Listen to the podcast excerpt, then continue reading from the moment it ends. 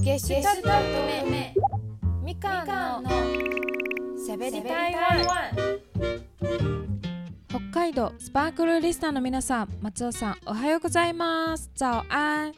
スパークルスーパークールセレクション。今週は私台湾在住のバンドゲストと乙女のボーカルみかんが台湾の音楽文化グルメなど今の台湾情報をお伝えします。11月に突入しました。台湾はですねまだまだ少しは暑く感じながら夜は肌寒くなってきました。やっとね秋冬のファッションを楽しめる季節になりました。10月14日15日、えー、音楽インタビュー通訳の仕事で私は地元の台南で開催するバカボンドフェスティバルランランジーへ行きました。今回はこの台南のフェス、えー、ランランジバカボンドフェスティバルを通じて皆さんに台湾音楽フェスの良さ魅力を紹介します。バカボンドフェスティバルとは実はねこのラン人記中国語のラン人記というんですけど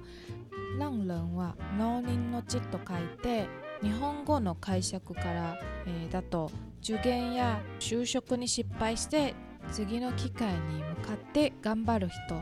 とのことで面白いなと思うかもしれませんが実は主催者の笨道策展有限公司の小達千エコ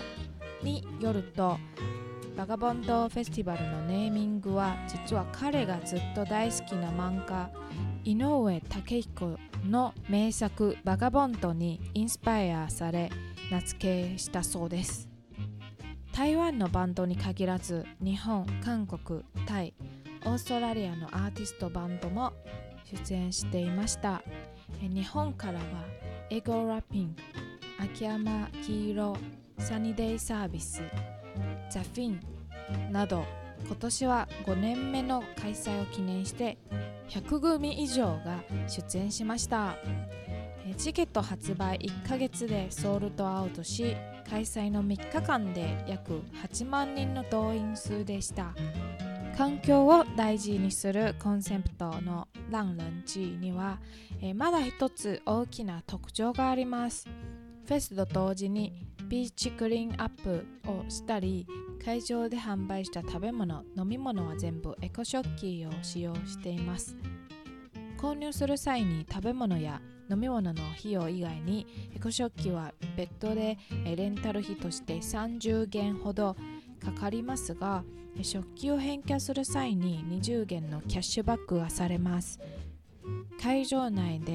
えー、多くの食器洗い場を設置したり自分の箸やスプーンを持参を推奨したり台湾のフェスの中でもなかなかないので環境を愛す心はとっても素敵ですね。通訳の仕事があるので全部は見れませんでしたが、えー、見たアーティストを紹介します。ステージの移動中にちょうど取り掛かって残念ながら少ししか見れなかったけど素敵と思った台湾のバンドは、えー、フェーレン・ウーゾンと午夜ピンパン。あとドーバット・スウィンズとデカ・ジョインス。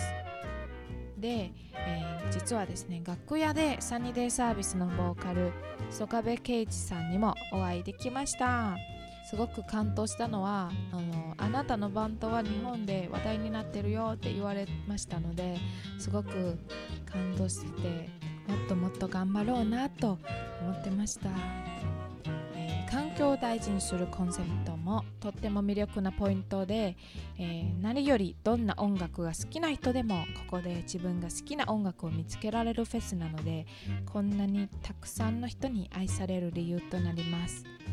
また多くの海外からのオーディエンスが台湾旅行をきっかけに遊びに来たらいいですね。